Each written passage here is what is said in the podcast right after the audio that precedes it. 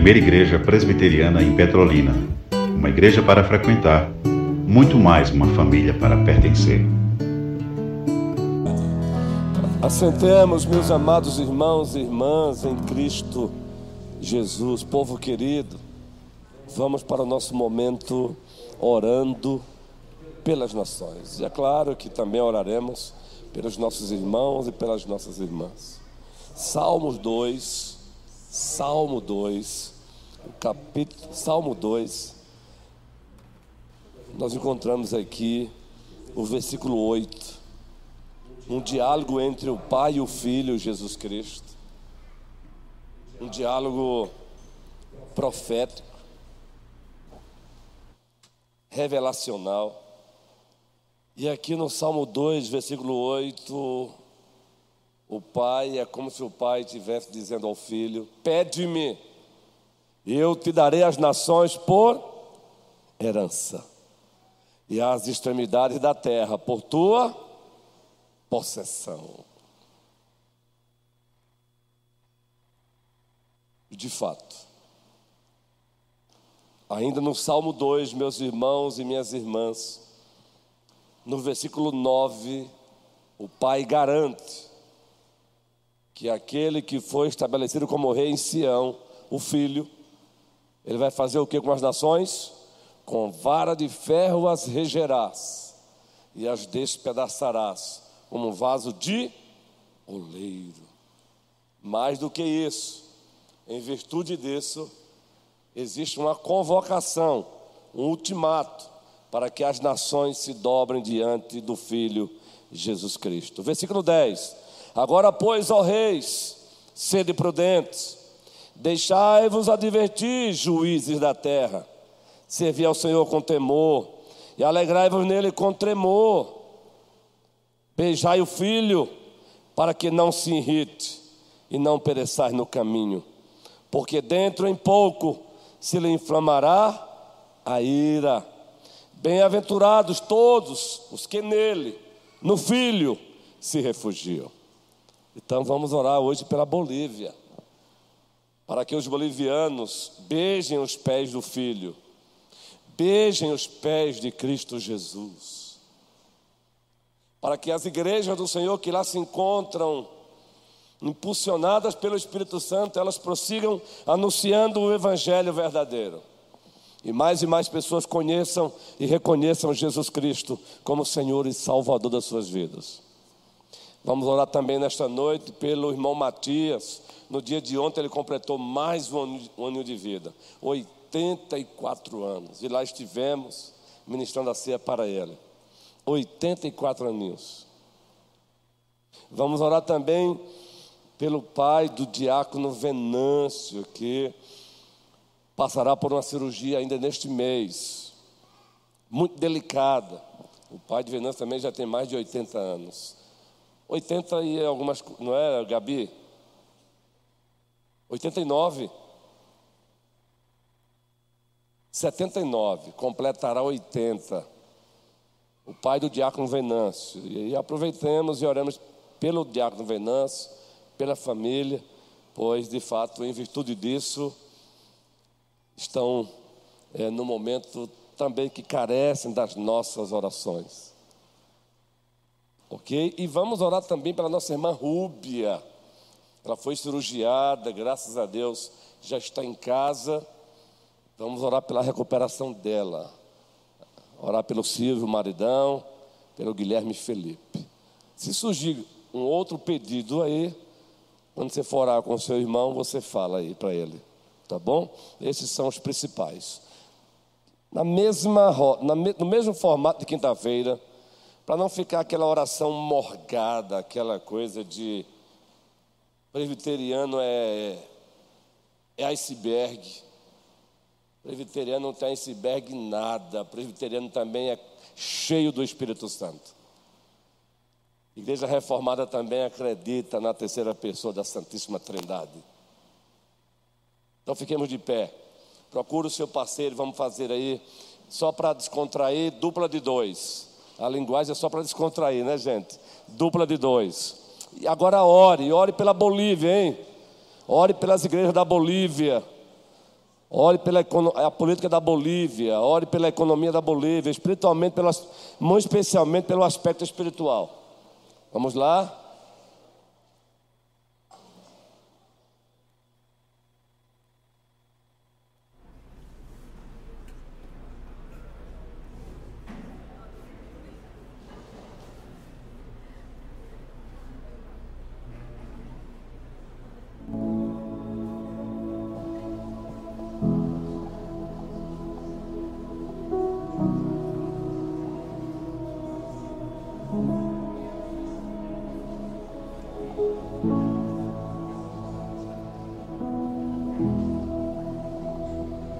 Ore pela Bolívia, hein? Muito especialmente os pedidos que foram feitos.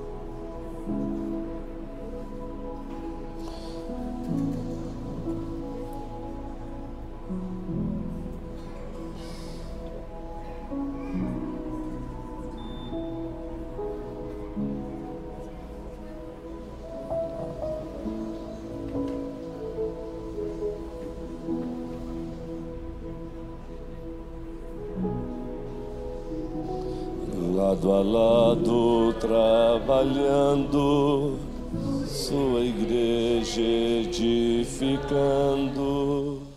e rompendo as barreiras pelo amor.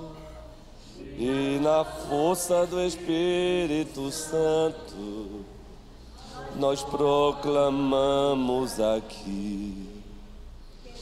pagaremos o preço de sermos um só coração no Senhor.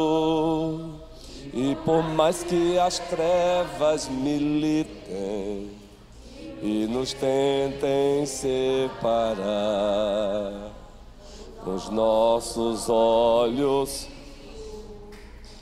unidos iremos andar.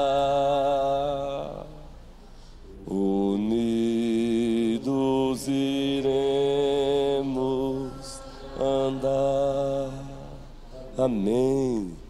A Bolívia ultrapassou 11 milhões de habitantes. Pode tomar os vossos assentos. 11 milhões de habitantes. Então, prossiga orando por esse país. Eu tenho um colega boliviano, pastor Davi Quisber, pastor presbiteriano em La Paz, na capital. Desejo um dia conhecê-la.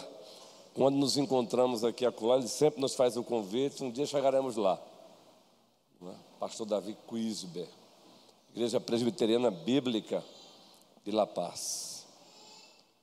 Então, orem sempre. Orem sempre pelas nações.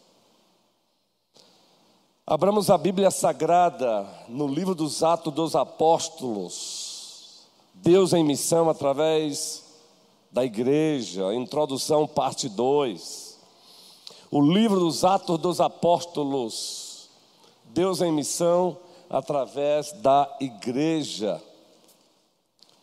O primeiro capítulo e novamente apenas o primeiro versículo hoje.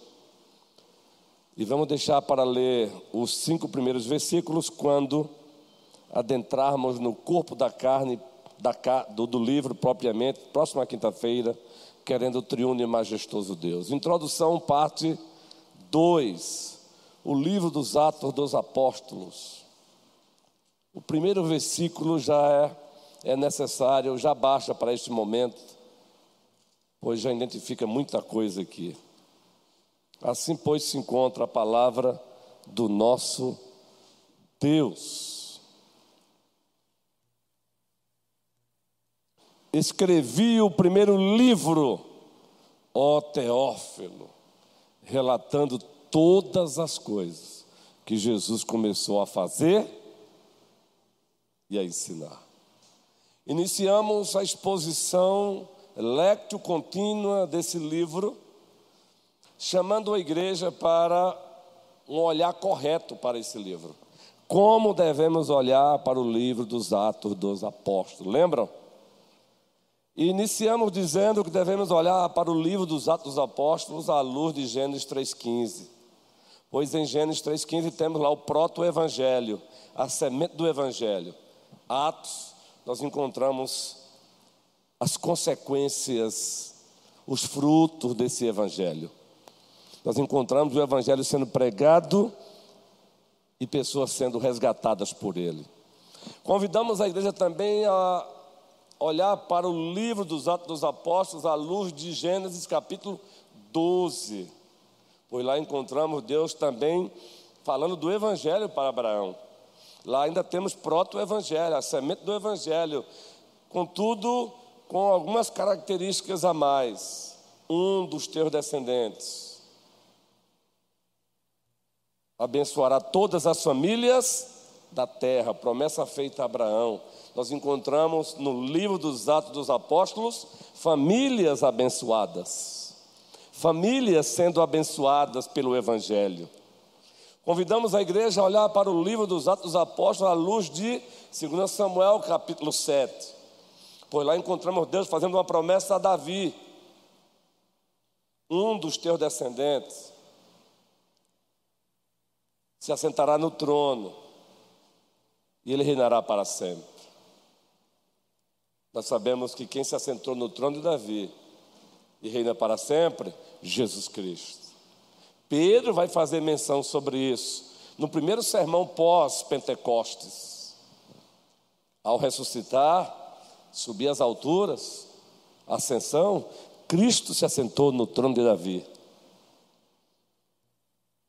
Convidamos a igreja a olhar para o livro dos Atos dos Apóstolos, à luz de Isaías, lembram? 53. Por lá encontramos também uma Deus usando o profeta e nos dando uma profecia revelacional sobre o Messias, a sua obra e o fruto dessa obra. No livro dos Atos dos Apóstolos, nós encontramos o fruto da obra do Messias. E aí fomos para o Novo Testamento. Dissemos para a igreja que o livro dos Atos dos Apóstolos deve ser lido à luz também de Mateus 16, versículo 13. Estando Jesus em Cesareia, ele pergunta aos seus discípulos: Quem diz o povo ser o filho do homem? E aí, depois da resposta dos discípulos, ele agora diz: E vós, quem dizes que eu sou? Aí o representante do colégio apostólico diz: Tu és o Cristo, o Filho do Deus vivo. E a partir daí Cristo diz: Tu és Pedro, sobre esta pedra edificarei a minha igreja, edificarei a minha igreja. A igreja da nova administração da aliança da graça. Aí você lê o livro dos Atos dos Apóstolos e você encontra Cristo materializando essa igreja, trazendo essa igreja à existência.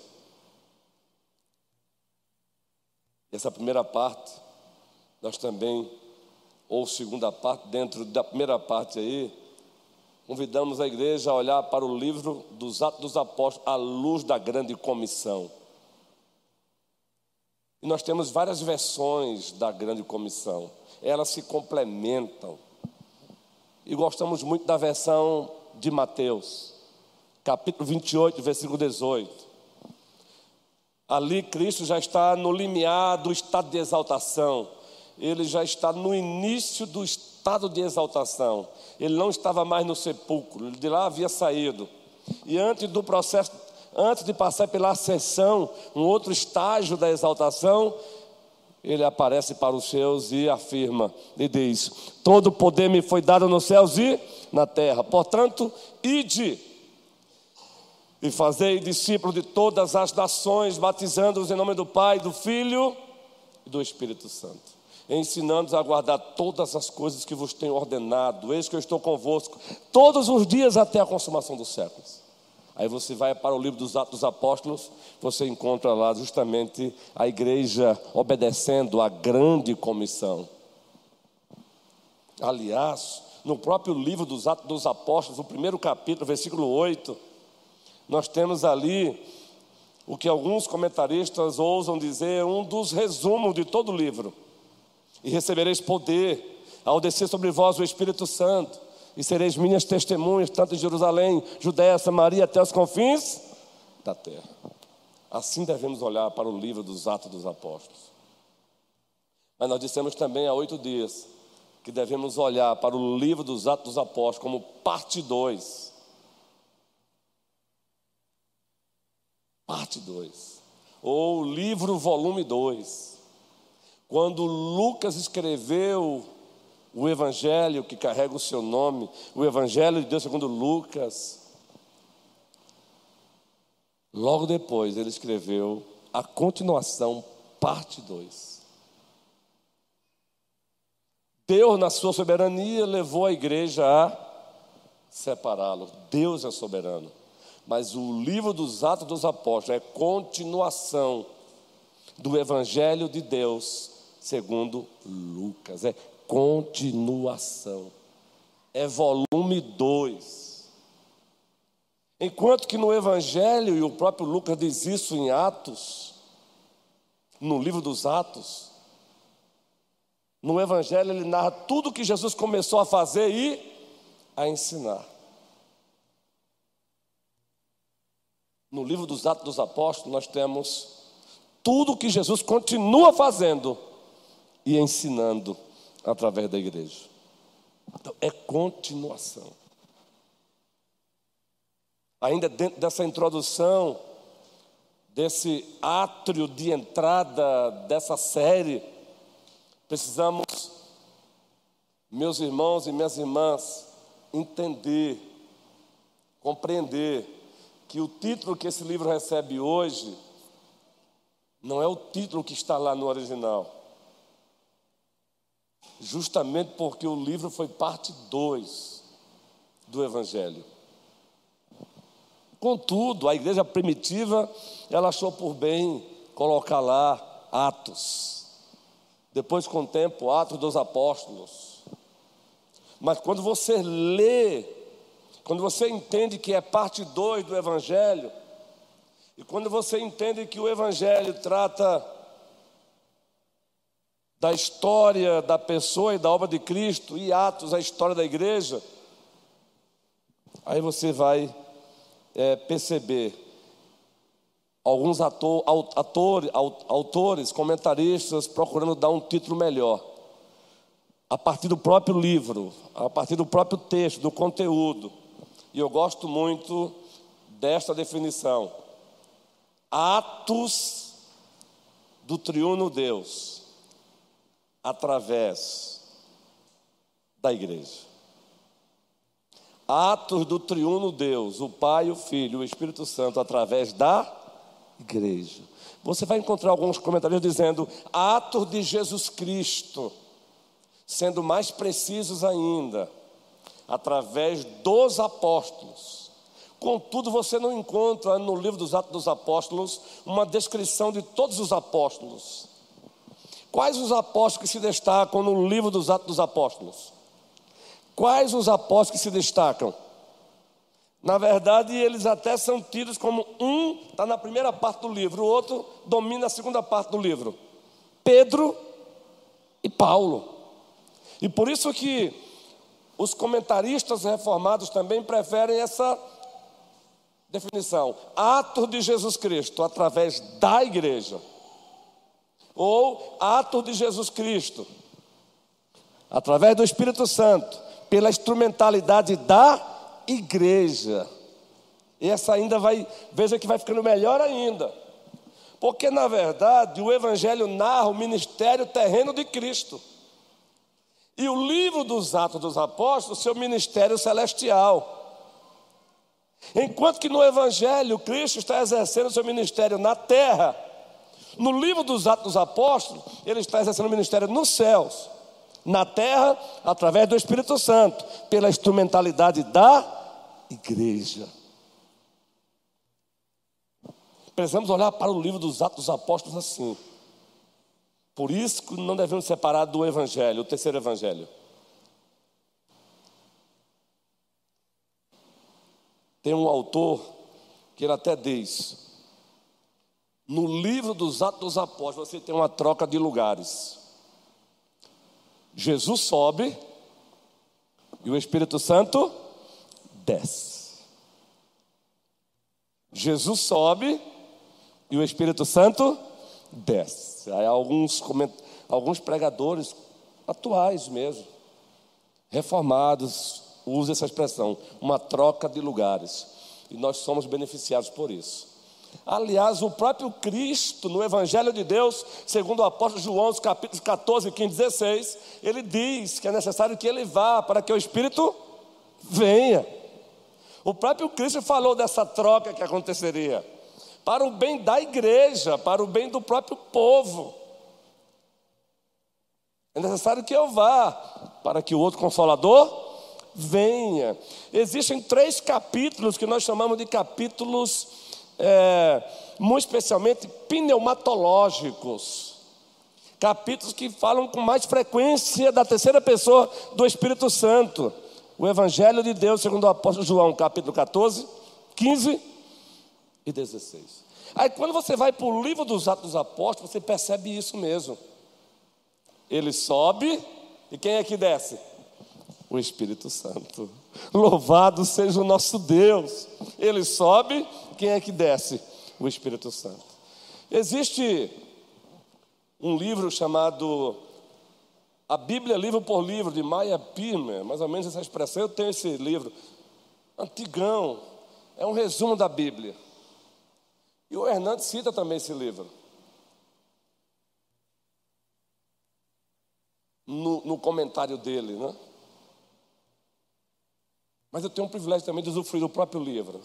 Se você quiser adquirir um dia, é bem antigão, da editora Vida, mas já tem uma capa nova hoje. A Bíblia, livro por livro.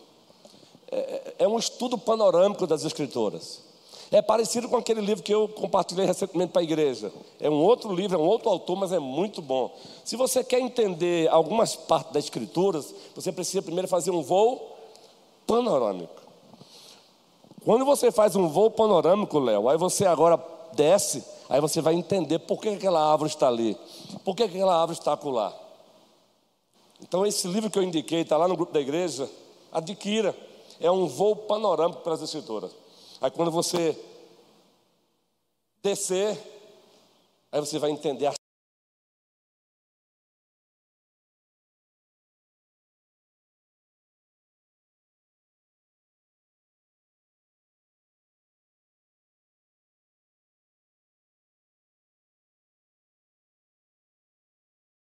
pesquisou esse comentário, vai se lembrar agora. Os dois, tanto Maia Pirme como de Hernandes. Ascensão, descida e expansão. O bom de você adquirir vários livros tratando do mesmo assunto, autores diferentes, é que Deus concede a cada um um insight que o outro não teve. E Deus faz questão de fazer isso, sabe para quê? Para que ninguém se ache independente do outro, presbítero Humberto, presbítero César. Como Deus é perfeito. Olha, eu vibro com isso, gente. Entendeu, Eduardo? Eu estou aqui coçando a língua para chamar o nome carinhoso, Eduardo, mas vai, vou, vou, com calma, né, Eduardo? O Eduardo é o, a, a, o caçula da família aí do Beto. Eu já o conheci lá na casa dele mesmo. Olha que privilégio. Olha que coisa abençoada, meu irmão. É por isso que você pega um autor para pesquisar um versículo e aquele autor não trata com, naquele versículo um bastante, ele não dá nenhum insight diferente. Aí você vai para o outro, o outro dá. Por quê? Esse aqui é ruim, esse é bom? Não. Deus faz questão de fazer isso para aqui, ó. Interdependência. Até nisso Deus gera uma interdependência, meu irmão. Isso é maravilhoso. Se você pegar a Bíblia e a família do reverendo Augusto Nicodemos, foi uma série de exposição que ele fez quando ele foi pastor titular, efetivo, olha, há anos, da primeira igreja preteriana de Recife. E você pegar esse livro, já tem a capa antiga e a capa nova, linda a capa nova também. E você vai ver lá logo no início da introdução do livro dele. Essas exposições foram feitas baseadas no livro, no quinto livro do pastor Matt Lloyd Jones. e tem esse livro em português, do Matt Lloyd Jones, uma série de livros baseados na carta aos Efésios. Entende? Por que eu estou citando isso, gente? Porque como é bom ver um doutor em teologia, um homem respeitado, referência para nós como Augustos, ele não teve vergonha de dizer: Olha, eu também monto nos ombros de outros. Eu também preciso montar nos ombros de outros. Se você pegar os comentários do Hernandes, quando alguém me pergunta, pastor, me indique comentários para mim, eu digo: Olha, depende. Se você tem grana, eu vou indicar vários. Mas se você, a grana está resumida, você quer então um comentário que te ofereça outro nele mesmo, Hernandes. Hernandes te oferece resumo dos outros comentários. Que dádiva de Deus. Então é assim que devemos olhar para o livro dos Atos dos Apóstolos. Pode olhar também com esse resumo: Ascensão, Cristo sobe. Não é assim que está lá em Atos 11? O que é que diz Atos 11? Veja aí rapidinho. É a introdução, parte 2. Próxima quinta a gente entra no corpo do livro. Atos 11. Antes, o versículo 10, Tiago, por favor. Quem é que está contigo aí, Tiago, ao lado de Guilherme? Ah, é Azaf. Isaac. Azaf, é Isaac. Obrigado, Ilka. E estando eles com os olhos fitos no céu, enquanto Jesus, ascensão, essa é a palavra técnica que nós usamos, ascensão, enquanto Jesus subia, eis que dois varões vestidos de branco se puseram ao lado deles Só até aí mesmo. Enquanto Jesus subia. Agora o 10. E estando eles com os olhos fitos no céu, agora o 11, perdão. E lhes disseram: Varões galileus, por que estáis olhando para as alturas?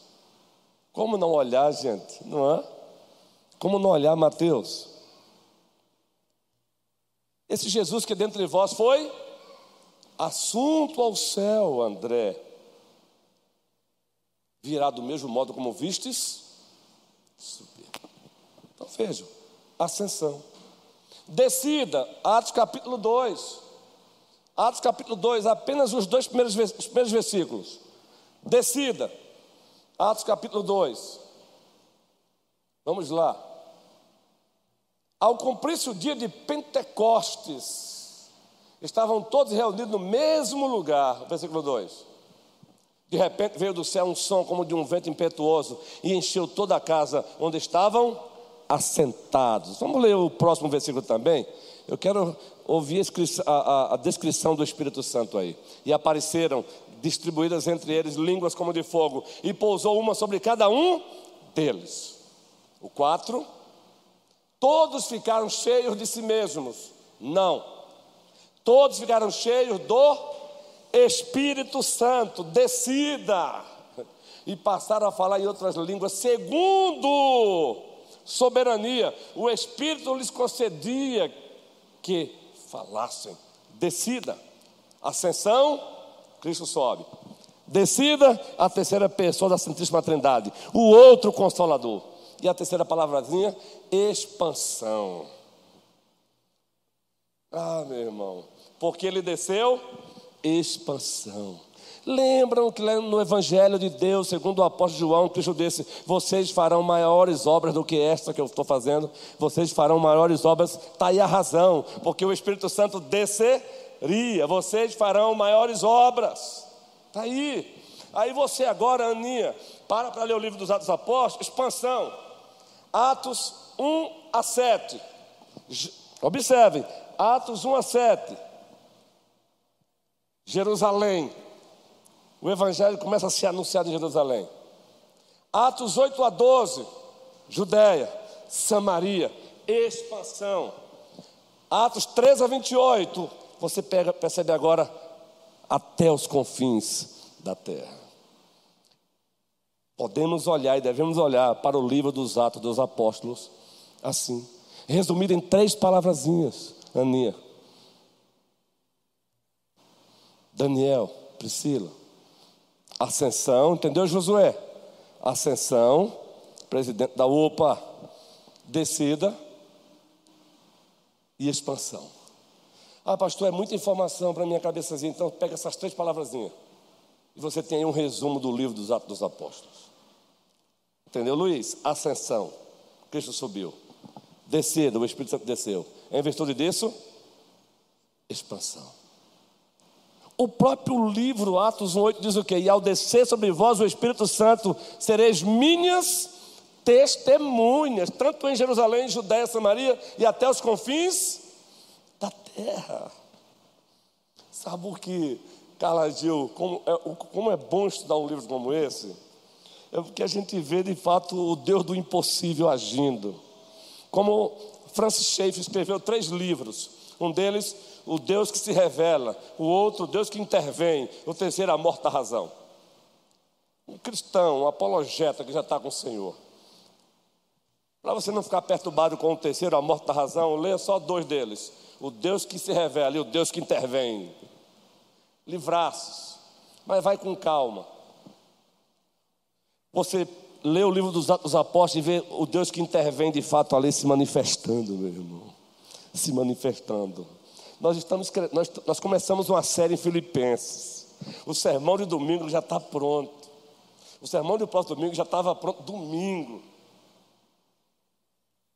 O segundo sermão. E você vai ver, logo no primeiro versículo de Filipenses, a autoria e destinatário.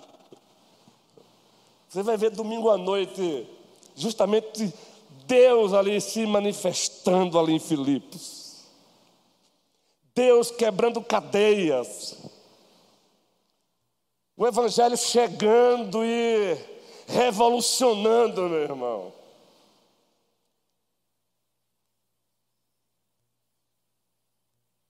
O Evangelho que Paulo apresenta aos Romanos como o poder de Deus. Não me envergonho do Evangelho, que é o poder de Deus para a salvação de todo aquele que nele crê, primeiro do judeu, depois do grego, Romanos 1, 16, 17. Não me envergonho do Evangelho. A igreja não tem que se envergonhar do Evangelho. E quando você olha para o livro dos Atos dos Apóstolos, você vai perceber, queridos. E aí na introdução, parte 2, observem. Os meios ordinários que Deus usa para a expansão é, observem, pregação da palavra e oração. Pregação do evangelho e oração. Você não vê outro expediente da igreja senão pregação do evangelho e oração. Pregação e oração. A igreja não tem que inventar mais nada, ela só tem que continuar pregando o evangelho e orando. Pregando o evangelho e orando.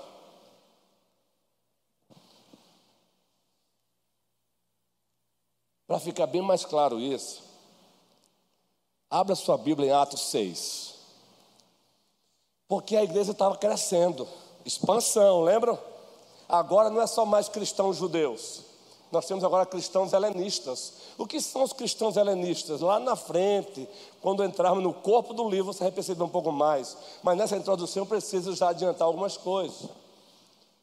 Os cristãos de língua grega, de cultura grega, agora convertidos a Cristo. Então eles eram chamados como cristãos helenistas.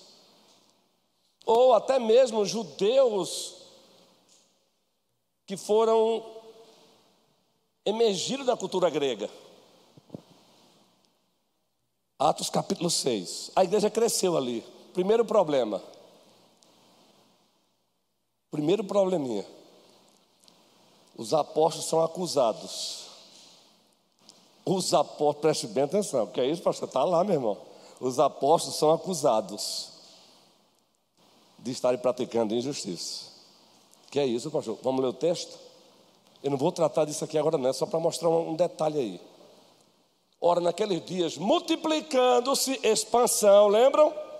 O número dos discípulos, houve murmuração dos helenistas contra os hebreus cristãos helenistas de cultura grega, língua grega, contra os hebreus, porque as viúvas deles estavam sendo esquecidas na distribuição diária. Até esse momento aí, a doação era colocada aos pés de quem? Dos apóstolos. Então, na verdade, já estava vindo ali uns, uns queridos, a caminhada é pesada. A caminhada é pesada. A liderança, como dizem alguns colegas, liderança é para homens. Aqui, quando eu falo para homens, não é fazendo contraste com mulher, não, mas no sentido de homens. Homens do tipo Gideão. Para homens. Os apóstolos estão sendo acusados. Aí, dentro desse contexto, vejam como eles respondem. Então, os doze convocaram a comunidade dos discípulos e disseram: Vamos ler juntos agora? Não é razoável que nós abandonemos o que, gente? Para servir? O que vocês querem que a gente faça, a gente não vai fazer. Porque se fizermos isso, estaremos saindo dos nossos postos de trabalho. Nós estaremos saindo dos nossos postos de trabalho. O principal posto de trabalho de um pastor é a pregação da palavra. Por isso que um dia desses eu ouvi alguém dizer para mim que Pedro Bial, pregar até Pedro Bial pega, prega. Olha a minha espinha dorsal, o meu corpo fervilhou, e eu segurei, eu contei até mil, porque há tempo para tudo. Eu tive que ouvir calado, sair calado, porque há tempo para tudo. Mas alguém abrir a boca e dizer que pregação até Pedro Bial faz, é dizer para Jesus Cristo: o Senhor errou em estabelecer a pregação como meio de graça, principal meio de graça. Agora eu já disse para mim mesmo: se a segunda vez acontecer, eu vou corrigir. Se acontecer a segunda vez, esse mesmo mano de eu vou corrigir porque é uma afronta ao que o próprio Deus estabeleceu a pregação como principal meio para santificar a igreja. Por isso a responsabilidade dos pregadores. Por isso que o pregador tem que estudar a palavra de Deus, tem que se debruçar na Bíblia, Bíblia aberta, orar, ler bons livros. Pregação. Não, abandon, não abandonemos a palavra de Deus para servir as mesas. Agora adiante rapidinho o texto aí. Observe. Mas, meus irmãos, escolhi dentre vós sete homens de boa reputação, cheios do Espírito Santo. Ó, cheios de quem? Do Espírito Santo e de sabedoria, aos quais encarregaremos deste. Esse serviço aí, Deus vai levantar homens para isso, mas nós não vamos ser nossos não. Eu amo ler esse texto porque se os pastores, não, os pastores fiéis não tomarem cuidado, a igreja transforma eles num homem multifuncional. Ele passa a fazer mil uma coisa na igreja, menos pregar a palavra com fidelidade. É por isso que alguns púlpitos água com açúcar. Pressionados a serem mil e uma coisa na igreja, menos o pastor, que tem como principal tarefa alimentar o rebanho através da pregação da palavra. E quanto a nós, nos consagraremos, agora vem a segunda parte, o segundo elemento de, o segundo meio de graça, elemento de culto. Oração e ao ministério da palavra pregação e oração, pregação e oração. Então, olhe para o livro dos Atos, como Deus mostrando os meios ordinários que eu uso para trazer a igreja à existência, para santificá-la e levá-la ao estado de glória, é pregação e oração. É pregação e oração. Dentro da pregação existem os sacramentos as ordenanças. Nossos irmãos batistas chamam de ordenanças, não vamos brigar por isso. Nós costumamos chamar de sacramento, não vamos brigar por isso. É a do Senhor e batismo. É necessário olhar para o livro dos Atos dos Apóstolos, também para os seus propósitos. Quais os propósitos? Quais os propósitos que Deus colocou na mente de Lucas para escrever o livro dos Atos dos Apóstolos? Além de escrever, no primeiro momento, especificamente para um cidadão muito importante naquela época, pouco se sabe dele, senão lá nesses livros, Evangelho e Atos. Excelentíssimo Teófilo. E o que deixa bem claro que era um homem, era uma pessoa, e não que alguns comentários já dizem que é apenas uma simbologia, não. É justamente que ele é apresentado como excelentíssimo Teófilo. Assim no Evangelho segundo Lucas. Já em Atos ele não precisa mais repetir. Mas é claro que é para além de Teófilo. A, a, a palavra Teófilo significa aquele que ama Deus ou aquele que Deus ama. Ele pode ter esse trocadilho. Então já era um homem de fato convertido à fé. Mas Deus levanta Lucas para escrever uma, um, um, dois livros, o Evangelho e Atos, para um homem a quem ele chama de excelentíssimo Teófilo. Vocês vão entender agora por que Deus usa Lucas como o melhor grego. Ah, querido, a gente vê nas entrelinhas como Deus é perfeito. Por que, que ele usa Lucas para escrever o Evangelho para Teófilo? Claro que o público não era só Teófilo, o, o público continua para hoje. Mas ele escreve para Teófilo. Lucas tem o melhor grego, o grego clássico, meu irmão. Porque ele está escrevendo para o excelentíssimo Teófilo. Eu preciso fazer uma aplicaçãozinha aqui rápida.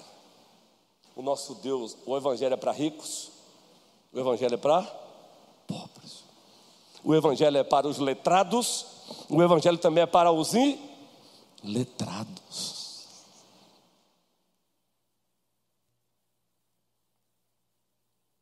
Lucas é o autor secundário. Você não vê ele dizendo que ele é o autor nem no Evangelho, nem no livro de Atos. Mas a semelhança do vocabulário do Evangelho e a semelhança do vocabulário de Atos é uma das evidências internas de que ele é o autor. Ele é citado em Colossenses 4,14 por Paulo. Ele é citado também em 2 Timóteo 4,11 por Paulo. E em Filemão, versículo 24. Algumas coisas, algumas informações que você encontra no Evangelho e no início de Atos, ele busca em livros que já haviam escritos lá. Ele busca a tradição oral. Ele busca os outros apóstolos mas, em determinado momento ele se tornou testemunho ocular. A partir da segunda viagem missionária de Paulo, ele acompanha Paulo em loco. Ele está lá vendo. Leia Atos 16, você percebe que ele sai do, do, do vocês ou eles para o nós. Ele parte para a primeira pessoa do plural. O nós, o nós, o nós. E Paulo o apresenta em Colossenses 4,14 como um companheiro. 2 Timóteo 4,11 como um companheiro. Filemão 24 como um companheiro. Lucas, o médico amado, o historiador. Mas ele escreve para Teófilo.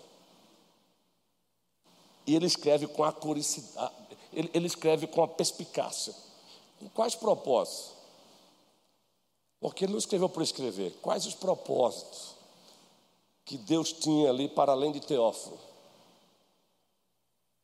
Se você tiver com esse comentário aqui, se você tiver a oportunidade, um dia você pode adquirir. Ele já está com o Senhor. Paulo Anglada, Atos dos Apóstolos. É uma riqueza. Isso aqui é uma riqueza. Ele está com o Senhor. Ele escreveu quatro livros comentando o livro dos Atos dos Apóstolos. Aqui é o volume 1, do capítulo 1 ao 7. Tem o volume 2, do capítulo 8 até o 12. E tem o volume. Não, 3 e o 4. São quatro livros. Esse santo aqui resume os propósitos em três aspectos: histórico, apologético e evangelístico pastoral.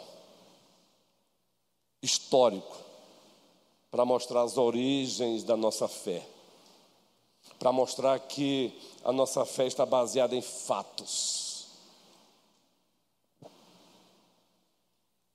Apologético, defender a fé para os governantes romanos, para mostrar para a população lá, para o povo, para as autoridades que o cristianismo era legítimo, era a continuação do judaísmo. E evangelístico pastoral, para mostrar a expansão da igreja.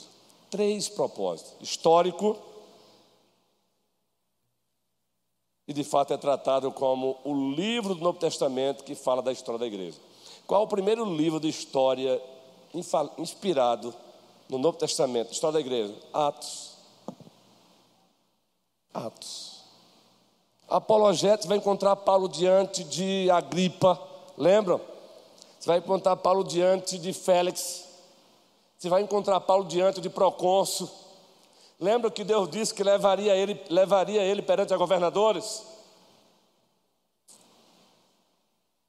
Leia Atos 22, Atos 23, Atos 24, Atos 26. O aspecto apologético é defender a, o cristianismo diante das autoridades. Por que isso é importante? Porque para que você se aprofunde no conhecimento do livro, precisa entender isso. Veja a lição que nós temos aí do dever da igreja hoje diante das autoridades. Às vezes encontramos uma igreja encolhida, com medo das autoridades. E evangelístico pastoral. Você vê lá mostrando, olha, a igreja avançou, viu? Mas ela avançou porque ela pregou ela orou, pregou e orou, pregou e orou. E o Espírito Santo agiu. E pastoral. Você lê, por exemplo, Atos 28, Paulo chama os presbíteros de Éfeso para que ele viesse até Mileto e dissesse: Gente, eu estou indo, viu? Agora é com vocês. Olhai por vós e por todo o rebanho sobre o qual o Espírito Santo vos constituiu bispo para pastorear a igreja de Deus, a qual ele comprou com seu próprio sangue. Paulo Anglada resume propósitos históricos, apologéticos e evangelístico pastoral. Mas se você leu o que os irmãos chamam o Nandinho, se você ler o Nandinho, aí você vai ver que o Nandinho, já pegando o gancho com esses outros homens, ele detalha esse propósito histórico, ele detalha esse propósito apologético, ele detalha esse propósito evangelístico pastoral. Esses são os propósitos do livro.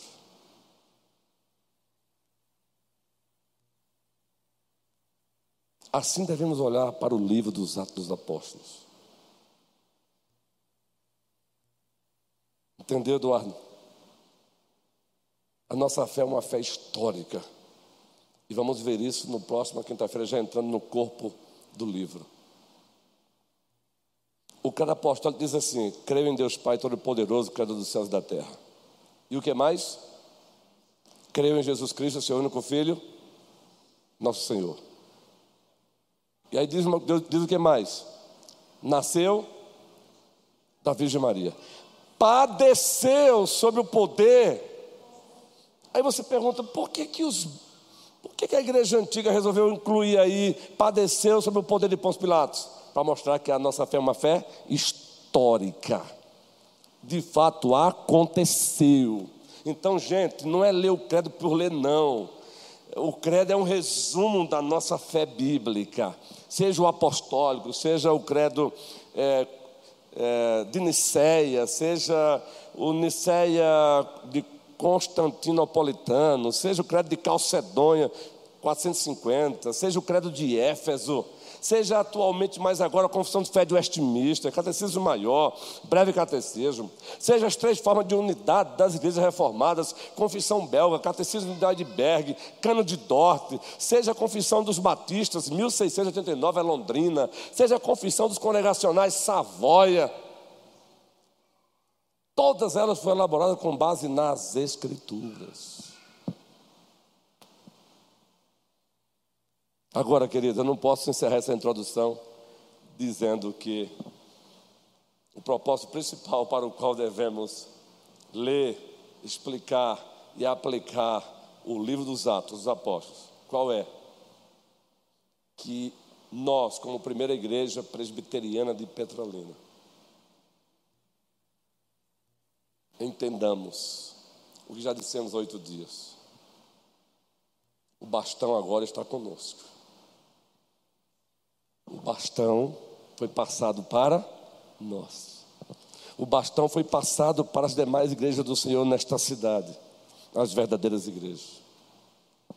Nós estamos escrevendo Atos 29, Atos 30. Atos 31, Atos 32, Atos 33, Atos 34, Atos 35. E aí você corre lá para o livro do Apocalipse, diz que os livros serão abertos. Inclusive o livro da vida. E o que você espera quando esse livro for aberto? Não é estudar o livro dos Atos dos Apóstolos para transformar você num cabeção mais ainda. Primeiro que não dá para você ser exaustivo. Eu já falei aqui recentemente que você fica uma santa doideira. Eu chamo de santa doideira. Você colocar 30 comentários de ato na sua escrivania e você dizer é coisa boa demais, mas não dá. Você tem que ser seletivo. Mas o que é que Deus quer de tudo isso? Que eu obedeça. Atos é referência. Atos 29 é comigo agora, é com você, é conosco.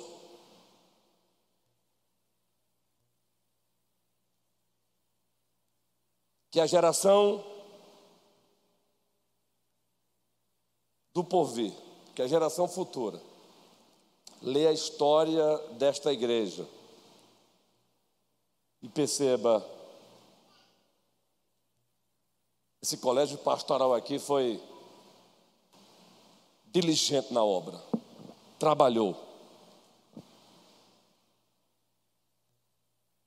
Essa SAF aqui trabalhou, essa, essa, o MP trabalhou, essa UPA trabalhou, essa UCP trabalhou, essa PH trabalhou. O mesmo propósito. Que o Senhor nos ajude, que o Senhor nos abençoe. Atos dos Apóstolos, a missão de Deus através da sua igreja. Quem é a igreja hoje? Eu peguei hoje um, um lançamento que tem no Brasil, um estudo da confissão belga, só para relembrar o que é a igreja, relembrar para mim mesmo o que é a igreja. Foi lançado recentemente pela editora Clear dos Reformados em Recife. Um estudo da confissão belga. Quem é a igreja hoje? Quem é a igreja? Então é conosco. É a nossa vez. Vista a camisa, meu irmão. Mas faça também com que ela fique suada. Sejamos diligentes. Avancemos. Porque mais do que informação, o que Deus quer de você e de mim é transformação. É transformação interna. Mais e mais a igreja é parecida com Cristo. E transformação externa. Mais e mais pessoas conhecendo e reconhecendo Jesus como Senhor e Salvador da sua vida. É Jesus Cristo, Atos Apóstolos.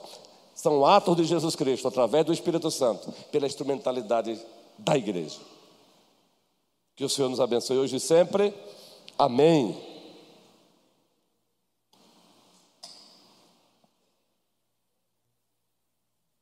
Vinte e uma horas e dezesseis minutos. Maravilha. Na...